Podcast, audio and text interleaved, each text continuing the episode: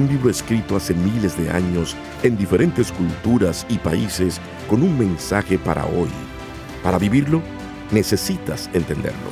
Explora la Biblia, la primera Biblia de estudio en audio que te ayudará a profundizar más en la palabra de Dios.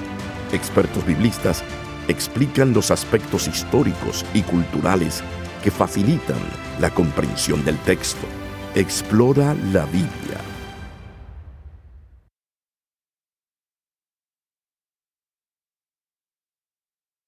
Hay que prestar atención a esos detalles para nosotros, ajenos a la cultura judía, totalmente desconocidos. Pero creo que aquí hay un sentido, dice, atiende. En esta enseñanza está Dios presente. Un libro escrito hace miles de años en diferentes culturas y países con un mensaje para hoy. Para vivirlo, necesitas entenderlo. Explora la Biblia, la primera Biblia de estudio en audio que te ayudará a profundizar más en la palabra de Dios. Expertos biblistas explican los aspectos históricos y culturales que facilitan la comprensión del texto. Explora la Biblia. En la parábola de las vírgenes que esperan para ingresar a la boda, encontramos el número 10. ¿Qué importancia tiene este detalle en el pensamiento judío y semítico? Te saluda Lloyd Ortiz, como en cada ocasión, muy contenta de estar en contacto nuevamente a través de Explora la Biblia, la Biblia de estudio en formato podcast. Junto al doctor Alfredo Tepox, experto en traducción bíblica, conversaremos sobre Mateo capítulo 25. En este episodio hablaremos de la parábola de las diez vírgenes, el número 10 y su relación con el tetragramatón, los tres capítulos escatológicos presentes en Mateo que anuncian los tiempos por venir, una llamada a estar en guardia, el juicio a las naciones y su importancia frente a una sociedad que no miraba a los demás, los justos e injustos y su significado frente a Dios. Acompáñenos.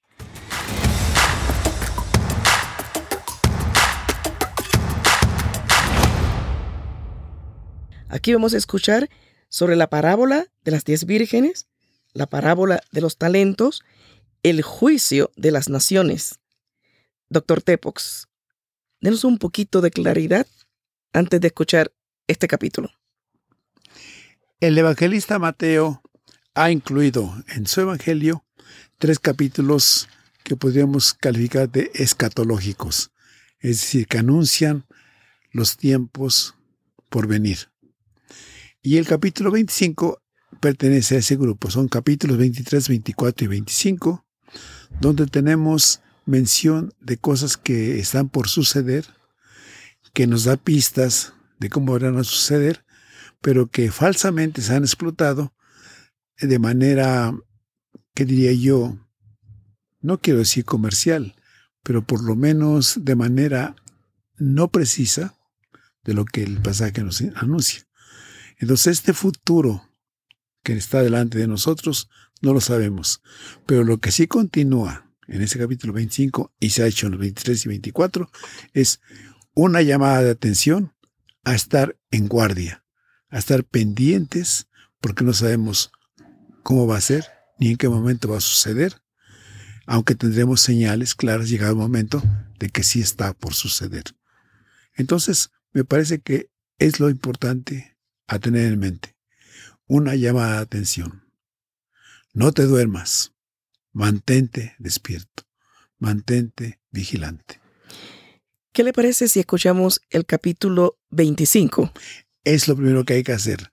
Yo creo que el contacto con el texto bíblico, sea leyéndolo o escuchándolo, es fundamental.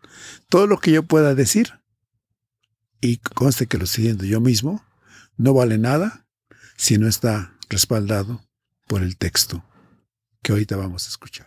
Escuchemos este capítulo y prometemos regresar con algunos comentarios finales del mismo. Evangelio de Mateo capítulo 25 Parábola de las diez vírgenes En aquel tiempo el reino de los cielos será semejante a diez vírgenes que tomaron sus lámparas y salieron a recibir al novio. Cinco de ellas eran prudentes y cinco insensatas. Las insensatas tomaron sus lámparas, pero no llevaron aceite. En cambio, las prudentes llevaron sus lámparas y también vasijas con aceite. Como el esposo se demoró, todas cabecearon y se durmieron. A la medianoche se oyó gritar, Aquí viene el novio, salgan a recibirlo. Todas aquellas vírgenes se levantaron y arreglaron sus lámparas. Entonces las insensatas dijeron a las prudentes, Dennos un poco de su aceite, porque nuestras lámparas se están apagando. Pero las prudentes les respondieron, a fin de que no nos falte a nosotras ni a ustedes, vayan a los que venden y compren para ustedes mismas. Pero mientras ellas fueron a comprar, llegó el novio, y las que estaban preparadas entraron con él a las bodas y se cerró la puerta. Después llegaron también las otras vírgenes y decían, Señor, Señor, ábrenos. Pero él les respondió, De cierto les digo que no las conozco. Estén atentos, porque ustedes no saben el día ni la hora en que el Hijo del Hombre vendrá. Parábola del siervo negligente. Porque el reino de los cielos es como un hombre que al irse de viaje llamó a sus siervos y le entregó sus bienes. A uno les dio cinco mil monedas de plata, a otro dos mil, y a otro mil a cada uno conforme a su capacidad, y luego se marchó. El que había recibido cinco mil monedas negoció con ellas y ganó otras cinco mil. Asimismo, el que había recibido dos mil ganó también otras dos mil. Pero el que había recibido mil hizo un hoyo en la tierra y allí escondió el dinero de su señor. Mucho tiempo después el señor de aquellos siervos volvió y arregló cuentas con ellos. El que había recibido las cinco mil monedas se presentó y le entregó otras cinco mil y dijo, Señor, tú me entregaste cinco mil monedas y con ellas he ganado otras cinco mil. Aquí las tienes. Y su señor le dijo, Bien buen siervo y fiel, sobre poco has sido fiel sobre mucho te pondré. Entra en el gozo de tu Señor. El que había recibido las dos mil monedas dijo, Señor, tú me entregaste dos mil monedas y con ellas he ganado otras dos mil. Aquí las tienes. Su Señor le dijo, Bien buen siervo y fiel, sobre poco has sido fiel, sobre mucho te pondré, entra en el gozo de tu Señor. Pero el que había recibido mil monedas llegó y dijo, Señor, yo sabía que tú eres un hombre duro, que ciegas donde no sembraste y recoges lo que no esparciste. Así que tuve miedo y escondí tu dinero en la tierra. Aquí tienes lo que es tuyo. Su señor le respondió, Siervo malo y negligente, si sabías que yo ciego donde no sembré y que recojo donde no esparcí, debías haber dado mi dinero a los banqueros y, al venir yo, hubiera recibido lo que es mío más los intereses. Así que quítenle esas mil monedas y dénselas al que tiene diez mil, porque al que tiene se le dará y tendrá más, pero al que no tiene, aún lo poco que tiene se le quitará. En cuanto al siervo inútil, échenlo en las tinieblas de afuera, allí habrá llanto y rechinar de dientes. El juicio de las naciones. Cuando el Hijo del Hombre venga en su gloria, y todos los santos ángeles con él se sentará en su trono de gloria, y todas las naciones serán reunidas ante él. Entonces él apartará a los unos de los otros como aparta el pastor a las ovejas de los cabritos pondrá las ovejas a su derecha y los cabritos a su izquierda. Y entonces el rey dirá a los de su derecha, vengan benditos de mi Padre y hereden el reino preparado para ustedes desde la fundación del mundo, porque tuve hambre y ustedes me dieron de comer, Tuve sed y me dieron de beber. Fui forastero y me recibieron.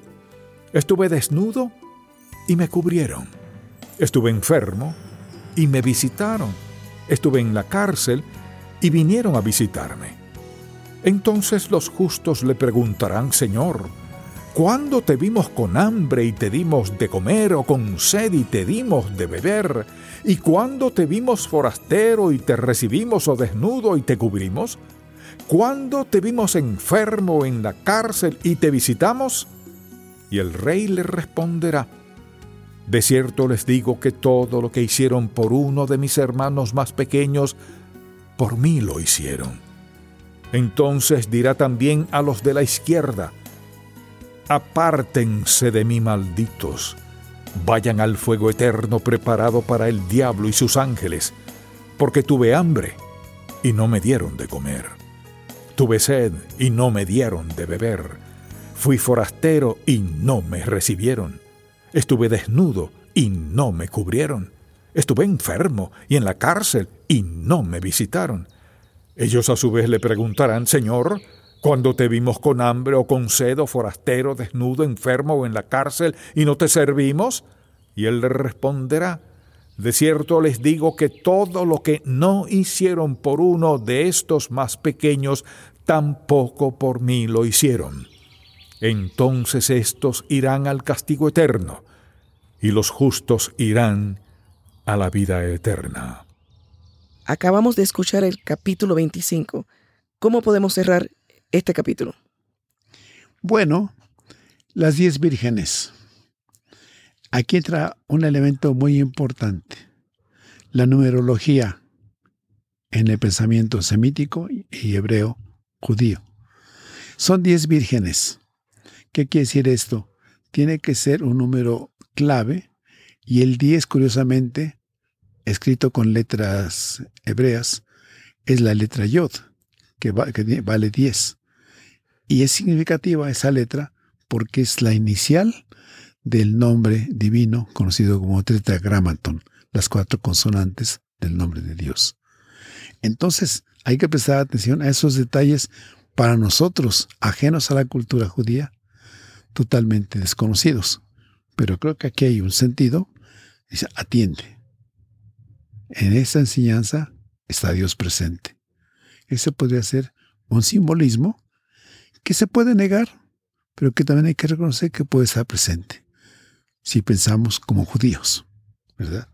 Bueno, la cuestión aquí se ve claramente que en, esta, en este pasaje, estas vírgenes están invitadas a una boda. Y según la costumbre judía, van a llegar con lámparas para celebrar a los contrayentes. Pero entonces hay unas vírgenes, o sea, jóvenes, son doncellas, que no se preparan para ir a la boda y llegado el momento no tienen aceite en sus lámparas, o diríamos hoy día, no tienen baterías. Se les olvidó y les falta y no pueden llegar con sus luces prendidas. No, prepárate. No sabes cuándo va a ser la boda. No sabes cuándo va a llegar el novio. No sabes a qué hora va a empezar la fiesta. Pero de que va a haber fiesta, de que va a haber boda, sí la va a haber. Entonces, prepárate con tiempo. Tú piensas que no necesitas el aceite ni las baterías en este momento, pero las vas a necesitar. Entonces, prepárate. Del siervo, que sigue el siervo negligente, dice nuestro texto. Bueno, Resulta lo siguiente, que aquí hay varios tipos de siervos. Vamos a ir de personas. Y hay algunas personas que se previenen. Y entonces trabajan al margen de que su amo vaya o no a venir a revisar su trabajo, si lo cumplieron o no. Simplemente concedan su deber trabajar y cumplen con su deber se acabó. Frente a un siervo, o sea, un trabajador, que no toma en cuenta esto y se dedica, de comisión literalmente, a pasarla bien. Pero llega el momento donde el patrón le va a llamar a rendir cuentas. ¿Qué cuentas va a rendir si no ha hecho nada?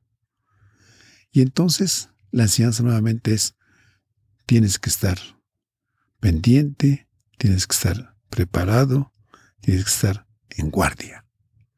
Me parece que eso resume básicamente este pasaje. Y finalmente, el juicio de las naciones. Es interesante esto porque para los judíos lo importante eran ellos. Las demás naciones no importan, importan ellos. Los demás en hebreo se les llama goyim. Se traduce como naciones o gentes o gentiles. Pero estrictamente quiere decir la palabra los no judíos.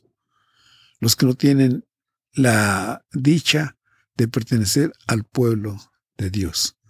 Los que ni siquiera conocen a Dios. Esos son para la mentalidad judía goyim. Gente que no merece la menor atención. Pero aquí Mateo incluye a Dios como Señor de todas las naciones y todas estaremos como naciones sometidos al juicio de Dios. Entonces nuevamente es un llamado de atención.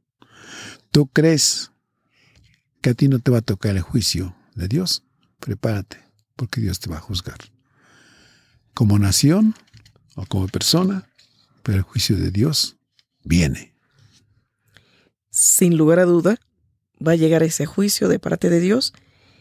Y como dice el último versículo, entonces irán al castigo eterno y los justos irán a la vida eterna. Y nos parecerá dualista esta visión, pero en realidad, para efectos del mensaje de Cristo a través del Evangelio, hay dos tipos de personas los que cumplen con la voluntad de Dios y los que no cumplen. A los que cumplen les llama justos, o sea, cumplidos, hacen lo justo ante Dios. A los que no, los injustos.